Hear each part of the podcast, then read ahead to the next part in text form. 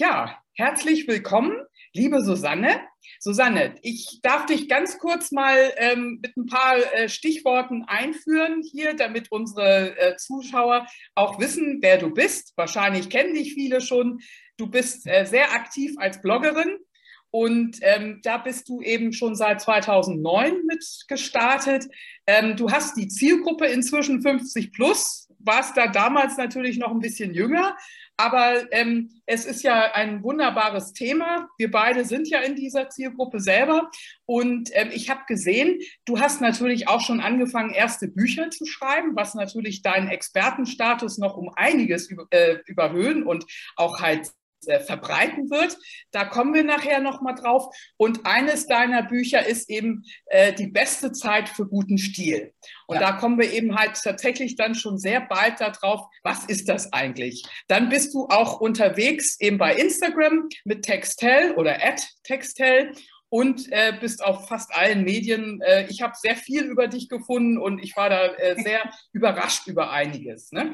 Eines zum Beispiel wäre auch meine erste Frage. Du hast ja mal ganz anders gestartet. Du warst ja mal äh, BWLerin und sogar im Finanzsektor tätig. Wollen wir da ganz kurz nochmal sagen, wann kam eigentlich für dich so dieser Shift, wo du gesagt hast, jetzt mache ich was anderes? Ähm, also, ich muss es, muss, muss dich insoweit korrigieren, ähm, als ich immer noch auch Finanz- und Wirtschaftskommunikation mache. Also äh, in, für morgen hat sich tatsächlich ein Kunde angesagt, äh, für den ich einen äh, Text redigieren muss. Also von daher ist es jetzt für mich kein Entweder-Oder, sondern beides. Ähm, also ich mache immer noch Geschäftsberichte, aus der Ecke komme ich schon seit über 30 Jahren. Ähm, bin ich Wirtschaftstexterin, habe ursprünglich mal BWL studiert, habe dann sehr lange als Wirtschaftstexterin gearbeitet mit dem Schwerpunkt Investor Relations und ähm, Finanzkommunikation. Ja, und da wurde mir dann eben mit Anfang 40, dachte ich mir, Mensch, irgendwie möchte ich auch mal ein bisschen was Leichtes und Lockeres und Fluffiges schreiben. Und so kam eben die Idee zu dem Modeblog. Ähm, wobei ich sagen muss, dass ich Mode für Mode immer schon ein Fable hatte. Also das kam jetzt auch nicht aus dem Nichts. Und ähm, genau, und das Blog hat sich dann so im Laufe der Jahre ein bisschen verselbstständigt und produziert heute in der Tat sehr viel mehr, größtenteils aber unbezahlte Arbeit als äh, meine Wirtschaftstexte. Genau, ja, das ist ein interessanter Hinweis, denn viele denken ja, oh, da kann man ja wunderbar von leben, denn du hast es ja geschafft. Du hast ja über 50.000 Follower oder noch mehr hier wahrscheinlich. Wie viel sind es jetzt inzwischen? Weißt du es noch? Also ich ähm, muss ganz ehrlich sagen, dass ich nicht weiß, also mein, ich, diese Follower, also wenn du jetzt die Blog-Follower meinst, dann ähm, ist das so ein Konzept, das stammt noch aus den, aus den Frühzeiten des Bloggens, äh, diese Blogger-Blogs, also die von Google, da kon denen konnte man richtig folgen. Also ich habe im, im, ich weiß gar nicht, wie viele ich Besucher ich im Monat habe. Also im Jahr sind es ungefähr so eine halbe Million Menschen, die meinen Blog besuchen, äh, roundabout. Ähm, ich habe Newsletter mit äh, knapp 2000 Abonnentinnen. Also es ist alles nicht so äh, riesig und überdimensional, wie man sich es vielleicht äh, vorstellt. Aber ähm, ja, ich meine, ähm, ich glaube, die Zielgruppe ist halt auch immer noch nicht so internetaffin, ja. Hast du denn ähm, dafür auch noch mal extra eine Schulung gebraucht, um da in Social Media oder Insta erfolgreich zu sein? Oder war das einfach so, dass sich das mit der Zeit so weiterentwickelt genau. hat? Genau. Also es ist tatsächlich Learning by Doing. Ich habe einfach mit dem Bloggen, also wenn wir erstmal beim Bloggen bleiben, angefangen. Ich blogge schon seit 2002, ähm, habe dann aber mit eben 2009 mit dem Textarella-Blog gestartet und das, ich habe da einfach, ich habe das einfach gemacht, ja. Und damals mhm. war es natürlich auch noch viel einfacher, weil es natürlich auch ähm, äh, die Technik äh, einfacher war. Man war, was die Fotos anging, nicht so anspruchsvoll. Und äh, das ist ja heute, hat es ja einen, einen, einen Stand der Professionalität erreicht. Also dass man, man muss ja äh, Videoproduzent, äh, Texterin, Social Media Managerin, PR-Frau, äh, Finanz, äh, Finanzfrau, äh, in, alles in einem sein, ja. Also mhm. ist, äh, wirklich äh, schon sehr anspruchsvoll. Deswegen dieses Image von die Influencer, die nichts können, außer in die Kamera lächeln. Also das kann ich so nicht bestätigen. Nee, das ist es eben. Aber es ist wohl auch so, dass nicht alle Altersgruppen in allen Kanälen so gut vertreten sind. Wenn du jetzt ja. gerade Spezialistin bist für 50 plus, wo ist denn äh, aus deiner heutigen Sicht, also nicht wo du am liebsten bist, sondern wo ist aus deiner heutigen Sicht eigentlich der Kanal, wo wir die eigentlich überhaupt erwischen? Also ich denke, dass die meisten, ähm, also 50 plus tatsächlich immer noch lieber Blogs liest, als äh, auf Instagram Fotos zu schauen. Ja, also je älter, desto mehr sind die leseaffin. Und ähm, genau, also ich denke, dass die, dass die Frauen über 50 äh, sagen wir mal so zwischen 50 und 60, dass die äh, schon stärker auf Instagram vertreten sind, als es oft gedacht wird. Also wir sind da nicht so, ein, so, ein, so eine Randgruppe, aus meiner Wahrnehmung zumindest.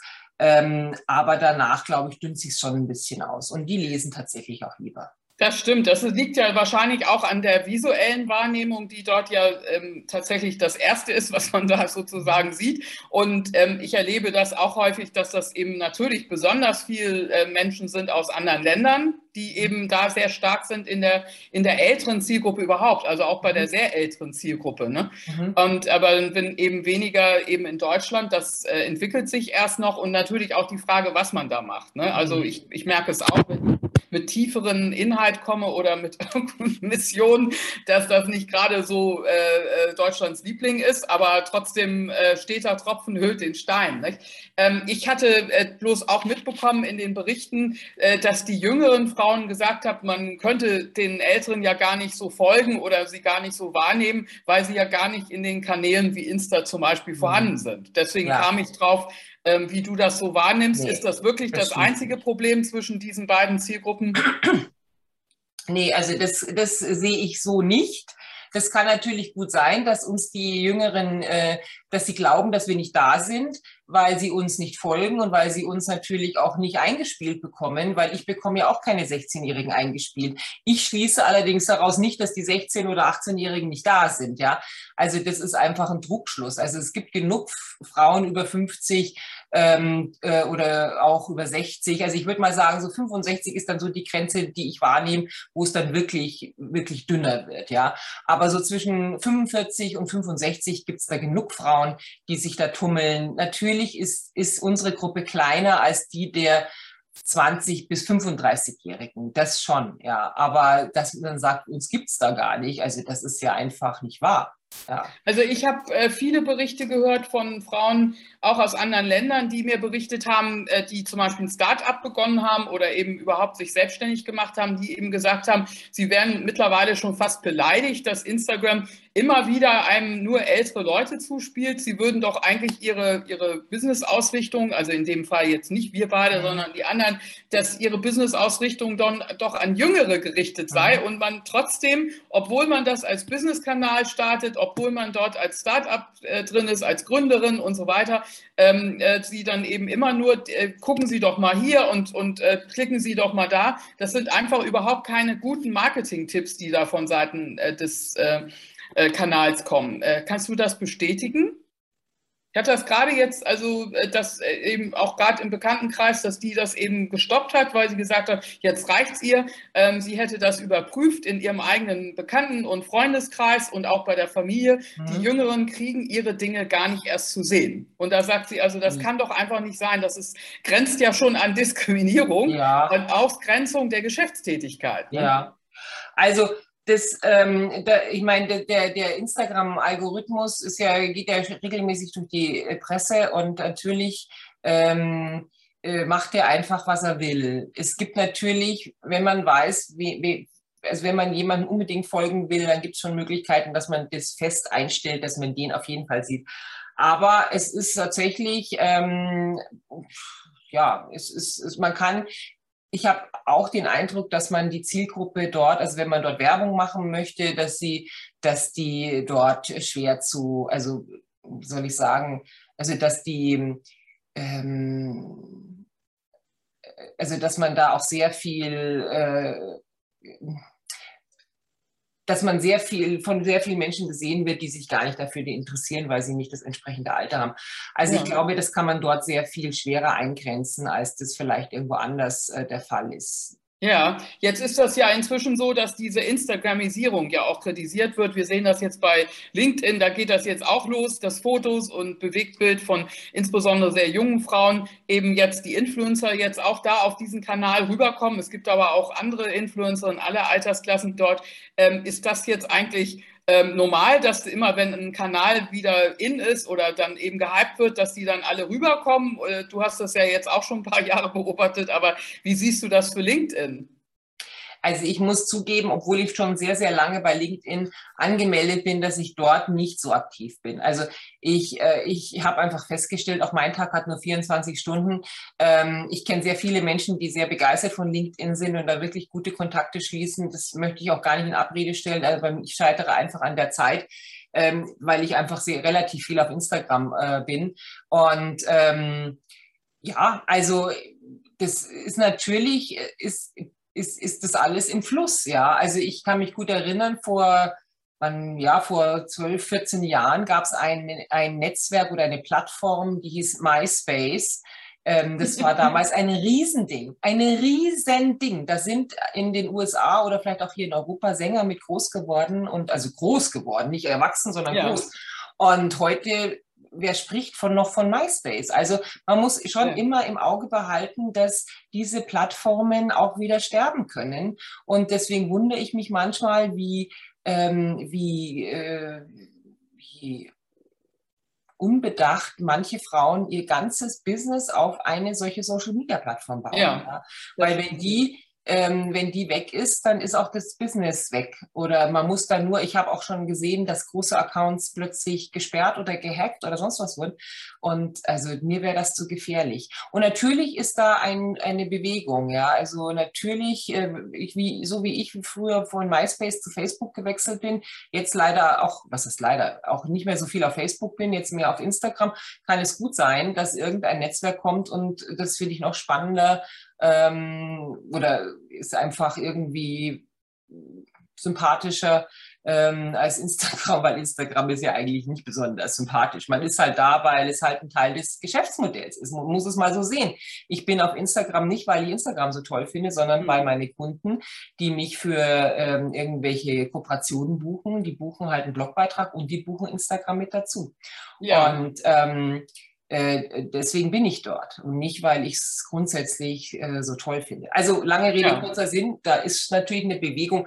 Äh, ich kann das jetzt auf LinkedIn nicht so beurteilen, weil da bin ich zu wenig, dass natürlich dieses Thema Bewegtbild immer mehr kommt. Ähm, ja, Vielleicht liegt es einfach auch daran, dass wir halt immer größere Bandbreiten zur Verfügung haben und dass das überhaupt erst möglich ist. Aber insgesamt finde ich es schon anstrengend, zu allem immer noch ein Video machen zu müssen. das stimmt. Also es ist letztendlich immer wichtig, in welchem Bereich man tätig ist. Also ich kenne es eben, dass ich auf allen sozialen Kanälen bin, weil ich eben halt immer 360-Grad-Kommunikation und Kampagnenmanagement unterrichtet habe. Und für die Studenten war, war es mir wichtig, dass ich eben nicht nur drüber rede, sondern eben auch so rumprobiere, mhm. um eben auch zu merken, wie das so funktioniert. Deswegen bin ich damals eben oder immer noch auf vielen, vielen mhm. Kanälen gleichzeitig. Aber ich gebe zu, es ist schwierig, die alle im Auge zu behalten. Ja. Grundsätzlich ähm, hatte ich jetzt bemerkt in den letzten Tagen, dass du ja einen, einen riesen Aufschrei ausgelöst hast, bei äh, besonders eben scheinbar auch bei jungen Frauen. Du hattest ja äh, ähm, angemerkt, und das fand ich sehr witzig, ähm, äh, da hattest du gesagt, liebe Millennials, glaubt ihr, ihr hättet Female Empowerment erfunden?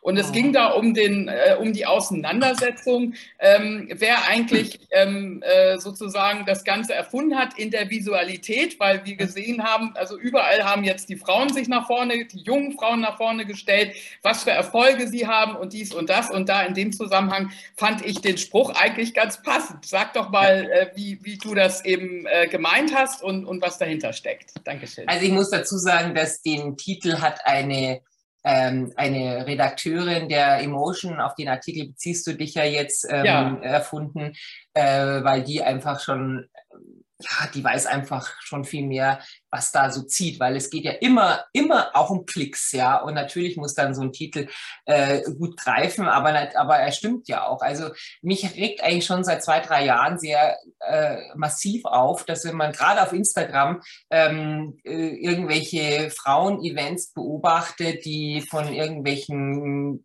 Zeitschriften oder Institutionen veranstaltet werden, dass das immer irgendwo alles ja sehr auf Instagram zugeschnitten ist. Es sind immer sehr viele junge Frauen da, ähm, Sponsor sind oft irgendwelche Beauty- oder Modeunternehmen, äh, was ich, ähm, und, und äh, das ist ja auch alles okay. Ich bin ja auch manchmal bei PR-Veranstaltungen äh, aus dem Mode- und äh, Kosmetik-Business. Dann sind es aber halt auch PR-Veranstaltungen für Mode und Beauty und mhm. keine Veranstaltungen, die sich hier Female Empowerment auf die Fahne schreiben. Ja. Ähm, und das dann eben visualisieren auf eine, wie ich persönlich finde, extrem rückständige Art und Weise, weil da geht es wirklich in erster Linie mal darum, äh, wie, wie die Frauen aussehen. Ja? Und natürlich sind sie überwiegend jung. Ähm, sie sind überwiegend weiß, sie sind überwiegend schlank und äh, dann wird eben so als, als Pausengimmick wird dann hier die Browbar, also wo man sich die Augenbrauen machen lassen kann, angeboten. Und da muss ich mich schon wirklich ich meine, du merkst es, da geht mir echt gleich schon wieder, da steigt mein Blutdruck. Da muss ich mich einfach wundern, was für eine Vorstellung diese jungen Frauen ähm, von, von Frauenbewegung haben, von ähm, äh, Gleichberechtigung und Emanzipation, wenn sie doch durch die Visualisierung komplett in dieses Horn der traditionellen äh, Frauenrollen ähm, tuten. Ja? Also ich habe äh, auch mich mit einer Freundin unterhalten, habe gesagt, ja, warum wird denn da nicht mal ein Wasserstoffmotor gezeigt? Warum sponsern das nicht Siemens und äh, BMW oder Audi? Warum ist es Barbie, also diese eine Veranstaltung, wo ich auch gedacht habe, ich, ich, geht's noch, ähm, und, und Yves Saint Laurent und, äh, und eine Modemarke, ist ja alles okay, aber doch nicht unter dem Mäntelchen des Female Empowerments. Und dann eben gleich, das ist das eine, was mich echt nervt, und natürlich auch diese Tatsache, dass es zwar alles immer unglaublich divers sein soll, aber die Diversität ist immer jung, schlank, weiß. Ja, gut, dann ist noch so ein, ich bin jetzt wirklich krass, eine, eine Alibi-Schwarze, Entschuldigung, Women of Color dabei, dann ist noch eine äh, Transgender-Frau dabei, aber das ist für mich wirklich immer so Deko. Was wirklich fast nie dabei ist, sind Frauen wie du und ich, älter, bisschen pummelig und eben nicht mehr, ähm, ja, und nicht mehr nicht aus der Yoga-Blase, sage ich mal. Äh, die fehlen da komplett.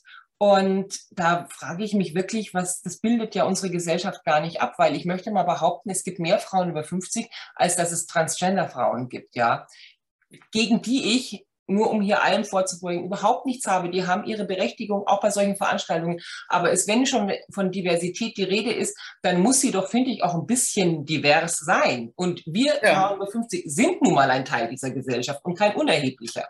Ja, das wundert mich auch bei Veranstaltungen, dass ähm, äh, insbesondere, das ist eben tatsächlich auch mein Thema, das ist diese Sichtbarkeit. Ne? Also wir reden ja bei den ganz älteren ähm, Generationen ja schon von der stillen Generation, insbesondere von den Frauen, die mhm. immer alles äh, gelöst haben, also die, die sozusagen Deutschland im Hintergrund aufgebaut haben, auch die Kinder gekriegt haben und, und, und und viele, viele wichtige Dinge in der Gesellschaft gerissen haben und beruhigt haben mhm. und gleichzeitig eben nicht auftauchen. Und äh, dazu gehört auch meine Muttergeneration, nicht? wobei ich habe sie nicht so als still empfunden, aber da gibt es ja noch, noch extremere Fälle. Ähm, und ähm, dann äh, erlebe ich natürlich die nächstfolgende Generation, wo man jetzt auch hört aus den höheren Etagen, dass da auch teilweise Frauen übergangen werden. Also so nach dem Motto, in der Arbeitnehmerwelt äh, wären die Frauen jetzt eigentlich dran, um diese Position zu übernehmen in Aufsichtsräten, in Vorständen oder sonst wo. Und da werden sie plötzlich übersprungen von diesen sehr sichtbaren und sehr lauten Frauen, die hm. eben dann sozusagen in der Gesellschaft auftauchen. Ja. Das ist also auch aus der Welt, sieht man, dass es da auch inzwischen so ein Erkenntniszugewinn äh, hm. gibt. Also es ist nicht nur aus dieser, äh, dieser Mode und dieser ähm, Kosmetikwelt, sondern es ist tatsächlich auch interessanterweise aus der Hochfinanzwelt, aus der Wirtschaftswelt und so weiter und so weiter. Mhm. Ja, mhm. wie siehst du das? Also hast du das auch schon mal mitbekommen oder, oder wahrgenommen? Also das habe ich jetzt so im Detail noch nicht äh, wahrgenommen. Ich freue mich immer, wenn ich überhaupt irgendwelche Vorstände, weiblichen Vorstände oder Aufsichtsräte sehe und habe das äh, tatsächlich noch nicht so genau verfolgt. Ähm, ja, also ich meine, Optik spielt leider, was heißt leider, es ist einfach menschlich, spielt immer eine Rolle. Und wenn dann da natürlich eine, eine, eine schlanke, blonde 35-Jährige ist versus eine pummelige äh, graugesträhnte 55-Jährige. Ich meine, das spielt sicherlich auch mit eine Rolle, ja, weil heute muss alles auch äh, die Medien sind überall und alles muss auch irgendwas fürs Auge sein. Also den Eindruck habe ich schon auch, ja. Ja, genau. Und das ist eben äh, natürlich der Punkt. Und ich habe da auch schon Kontakte ins Ausland gehabt, wo es eben auch so Berichte oder Bücher auch gibt drüber, äh, dass das natürlich die, das Vorenthalten von Teilhabe ist natürlich auch eine monetäre Angelegenheit. Also wenn wir eben halt nicht teilnehmen dürfen. Es gibt ja auch dann eben dieses Thema, woran ich sehr viel arbeite, ist eben dieses Einstellen von außen. Wenn man einmal rausgespült ist, dann kommt man nicht wieder rein. Und mhm. das soll angeblich laut Statistik Frauen dann noch besonders stark betreffen. Das kann ich ähm, mir gut vorstellen. Nicht? Genau. Und, ähm, und dann eben auch das Thema, eben wie gesagt, was hat das für Auswirkungen aufs Alter? Wir kennen das ja, das Thema Altersarmut und das entsteht eben schon wesentlich früher. Und daher ist es auch wichtig, dass man darüber spricht. Das finde ich eben sehr sympathisch, dass du da eben drüber gesprochen hast. Aber du hast ja auch deinen Schwerpunkt, größere Größen und Style.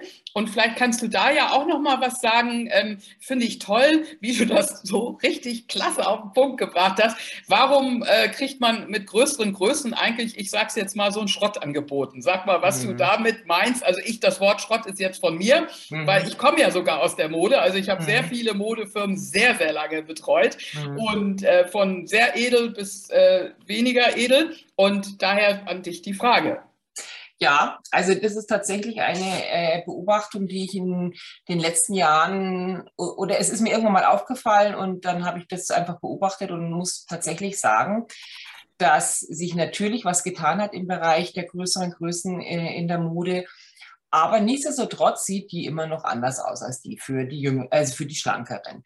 Und was mir auch auffällt, ist, dass viele, äh, viele Plus-Size-Mode ähm, äh, besonders oft äh, aus Polyester gemacht wird. Und mhm. ähm, also ich, ich sag mal so, Gewicht und weil du schon das Thema äh, Altersarmut angesprochen hast, also es gibt ja da schon eine Korrelation, sage ich mal, zwischen Gewicht und sozialem Status und verfügbarem Einkommen.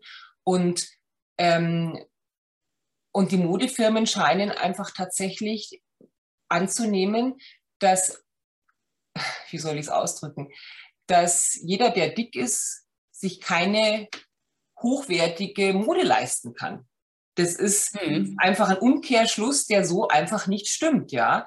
Und so wird Frauen, ähm, wie ich finde, oder, oder ja, etwas äh, pummeligeren Frauen einfach wirklich äh, ein Teil der, der Mode komplett vorenthalten. Natürlich gibt es ein paar wenige High-Fashion-Marken. Es gibt aber zum Beispiel gar keine, äh, keine Haute Couture äh, für Plus-Size. Gibt es gar nicht, ja. Also es gibt kein Yves Saint Laurent für Dicke. Gibt es einfach nicht, ja. Aber es gibt zum Beispiel eine Marina Rinaldi, die ist ja eine Max-Mara-Tochter, die machen schon sehr schöne Sachen. Ähm, die, das ist dann auch sehr hochpreisig. Dann gibt es vielleicht noch, dann gibt es die Doris Megger in, in Düsseldorf. Ähm, und dann gibt es äh, noch ein paar, zwei, drei weitere Marken. Und damit ist dann aber auch schon Schluss.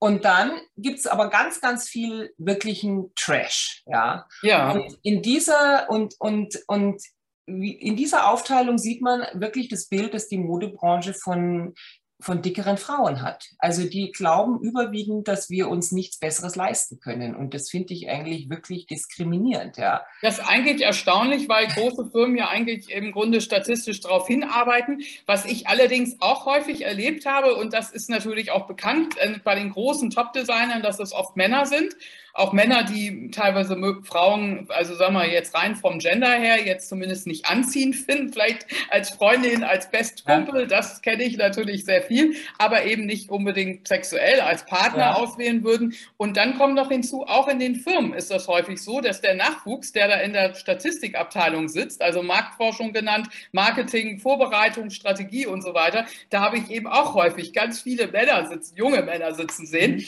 und äh, selber in Ausschüssen auch erlebt, wenn wir über das Thema diskutiert haben, erschreckende Erkenntnisse, was sie meinten, wie dann die Klamotten aussehen sollen. Also mhm. ähm, ich will jetzt nicht überziehen, aber ich sag mal Stichwort Kittel und Stützstrümpfe äh, sind nur so Stichworte. Und mhm. wenn wir die Fotowelt sehen, also wenn man jetzt zum Beispiel, ich muss ja häufig Präsentationen vorbereiten und versuche natürlich auch immer Gutes, zum Teil auch leider eben äh, notgedrungen, erstmal kostenloses Fotomaterial zu erhaschen. Und dann ist es ja auch erschreckend, was man da angeboten kriegt. Mhm. Aber es ist eben schwierig. Ähm, neulich sagte jemand zu mir, ja, bei Ihnen auf der Seite ist ja auch kein Fotomaterial für junge, äh, für, für jung aussehende äh, Best-Ager oder 50 plus. Und, ähm, und das liegt eben daran, dann kriegt sie eben auch nicht. Und mhm. andererseits, guck uns beide an, man sieht es ja auch nicht direkt auf der Nasenspitze sofort an, außer man macht dann absichtlich, und das finde ich mindestens genauso blöd, ähm, absichtlich dann, so wie die Models jetzt eben, äh, absichtlich graue Haare, weil mhm. man dann besser gebucht wird. Ne? Mhm. Und mhm. äh, das mache ich nicht mit, den Trend. Ne? Mhm. Also ich finde das blödsinnig, jeder soll das dann machen, wenn er Lust dazu hat. Ne? Also ich muss ja immer sagen, ich muss mich schon fast dafür entschuldigen. Also das ist tatsächlich meine Naturfarbe. Also das ja, ist nicht.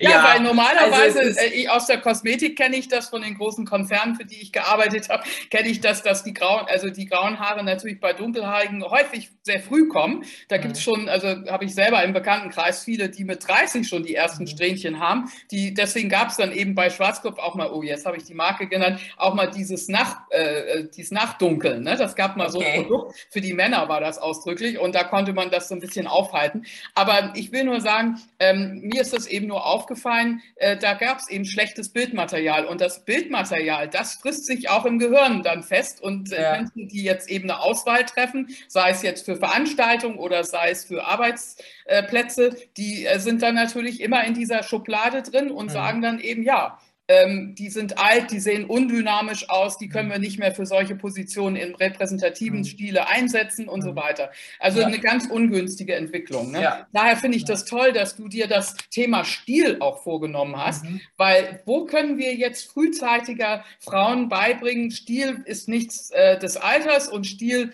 ich sage auch mal, man ist ein ganzes Leben lang sein Stil. Ne? Also insofern, mhm. warum soll sich das schlagartig ändern? Wie mhm. siehst du das? Was hast du da für einen Zugang?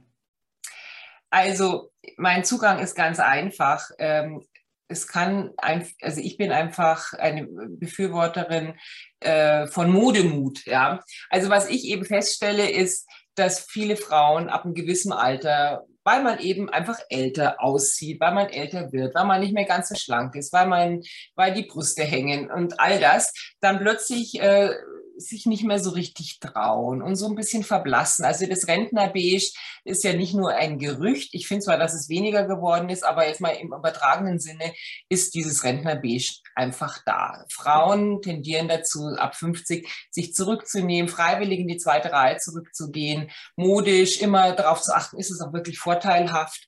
Und in meinem Buch, äh, also der, der Verlag hat es als äh, Stilguide äh, positioniert, aber eigentlich ist es eher ein Mode-Mutmachbuch.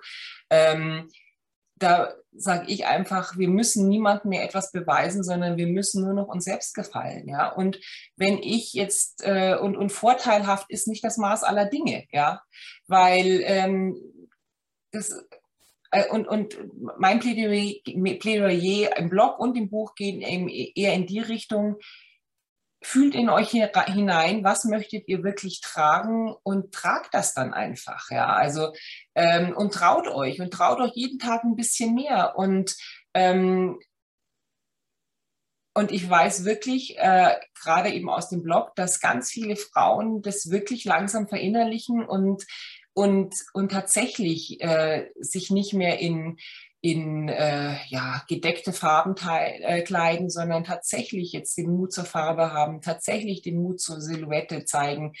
Ähm, also mir geht es überhaupt nicht in keinster Weise darum, wie lang darf der Rock sein und wie hoch müssen die Absätze sein und darf ich im Sommer Arm zeigen, ja oder nein. Also das sind Themen, die berühre ich da überhaupt gar nicht. Das darf jeder für sich selbst entscheiden, äh, wie viel Arm er zeigen möchte und wie viel Dekolleté. Und also es geht wirklich einfach darum, sich selbst zu erkennen und, und zu nochmal hineinzufühlen, was will ich eigentlich, wie will ich eigentlich aussehen und das dann auch einfach wirklich zu tun. Ja. Ja, und, und das finde ich eben toll bei dir. Du hast ja gesagt, jeder soll sich so schön fühlen, wie er ist. Ja. Und das finde ich toll, dass du da Mut machst, weil letztendlich, das kennen wir ja an uns selber, wenn wir von der Außenwelt natürlich überhaupt keine äh, Sichtbarkeit mehr erhalten und auch von, von der Außenwelt sozusagen auch keine Bestätigung mehr erhalten in den Worten. Ich meine das jetzt nicht nur von Komplimenten, sondern eben auch, wenn ich was lese. Und mhm. überall wird dieser Jugendkult besungen. Oder es wird immer nur darauf ausgerichtet, eben Selbstoptimierung bis zum Burnout. Mhm. Also ich habe noch nie so viele äh, Burnout-Studenten und äh, junge Leute in meinen, ich bin ja nun wirklich viel in den letzten Jahren auf Messen und sonst wo mhm. gewesen, äh, für Berufsorientierung. Und ich habe sowas noch nicht erlebt. Und die sind fantastisch. Das, nie haben Frauen niedlicher und toller und, und besser performt und haben die besten Noten gehabt. Aber immer wieder werden sie eben halt auch konfrontiert mit diesen äh, kritischen Fragen aus der Medienwelt. Und ich finde das toll, dass dein Blog da das Gegenteil äh, offeriert und dass man da eben mhm. schöne Anreize bekommt. Und ich finde das ja genauso wie du. Ich finde Accessoires sind eben einfach toll. Deswegen, ich habe hier auch mein kleines Tüchlein. Hab's schon gesehen. das liebe ich, so eine Kleinigkeiten. Und ich habe mal Sander als äh, meine langjährige Klienten gehabt, als ich jünger war. Und die hat dann immer gesagt, na, Frau Kremer, haben wir hier heute wieder ein bisschen zu viel und dann die Löckchen und so weiter. Aber der Witz bei der Sache war, sie selber hat auch keine glatten Haare gehabt und hatte eben auch ähm, äh, Locken. Und ähm, als sie jung war, sieht man das auch auf den ersten Bildern und so weiter. Und und äh, es ist eben äh, so, wenn man, man hat seine Stilrichtung innerhalb seiner Kollektion, das heißt aber nicht, dass man eben Vorurteile gegen andere hat. Und das, finde ich, müssen wir eben nach außen bringen und sagen, jeder soll seinen Style entwickeln. Und man muss nicht mutig mit den Haaren sein, dann ist man eben mutig an den Füßen oder eben am ganzen Körper mit irgendwelchen tollen Accessoires. Und das finde ich, das kommt bei dir so toll rüber. Das freut mich. Ja, und in dem Buch ist es halt einfach, da, äh, wenn ich das noch sagen darf, also es gibt da äh, eben, also ich, ich versuche da schon ein bisschen heranzuführen natürlich, also jetzt einfach zu sagen, seid mutiger, das reicht ja nicht, weil die Frauen wissen ja. oft gar nicht, wie bin ich, wie soll ich denn das überhaupt anfangen? Also dazu gibt es in diesem Buch schon äh, eine Anleitung. Es gibt viele tolle Frauen, die nicht alle äh, den, ähm, den, den, den, den normalen, also den gängigen Schönheitsidealen entsprechen, ähm, die hier zu, zu Wort kommen und aus ihrem Kleiderschrank sozusagen plaudern. Und ähm, ja, also ich finde, ich, ich find, das ist ein sehr, sehr schönes Buch geworden. Ja, das ist toll. Und jetzt arbeitest du nochmal, um abschließend zu sagen, deswegen, mhm. was ist dein äh, Spruch in die, in die Zukunft? Was gibst du unseren Zuschauern noch mit? Denn du arbeitest ja schon gerade an deinem neuen Buch und da mhm. verrate ich wahrscheinlich nicht so viel, wenn ich sage, da geht es um Glück. Und genau. was dürfen wir mitnehmen, um eine positive Ausrichtung in diese Welt zu haben? Ja, also was mich sehr geprägt, also ich, es sind zwei Sprüche, die mich wirklich geprägt haben und die ich mir mal wirklich bewusst, äh, bewusst gemacht habe. Das ist einmal, also natürlich älter werden ist, ist schon, ist nichts für Feiglinge, ja. Aber was ist die, die, das Gegenteil oder die Alternative zum Älterwerden ist ja das, das Jungsterben, wollen wir ja auch alle nicht. Also folglich müssen wir älter werden. Jeder wird älter. Und ähm, das, das hat mich irgendwie, das hat mir, also obwohl es eigentlich so logisch ist und so auf der Hand liegt, hat mir das wirklich nochmal einen ganz anderen Blick, ähm, äh, äh, Blick eröffnet. Und das andere ist tatsächlich auch die, äh, die, die ganze einfache Rechnung.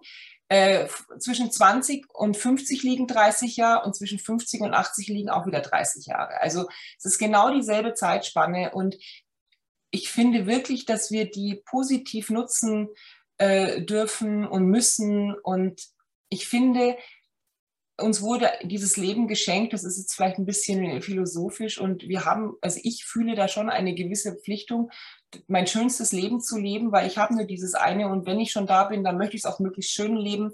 Und wir haben zwischen 20 und 50 genau dieselbe Zeit wie zwischen 50 und 80 und dann nutzen wir das eben auch. Und, äh, und wir müssen nicht mit 50 plötzlich äh, auf, auf, auf den Tod warten. Ich sage das mal ganz drastisch, ja. ja und genau. äh, das, das, das gibt überhaupt gar keinen Grund.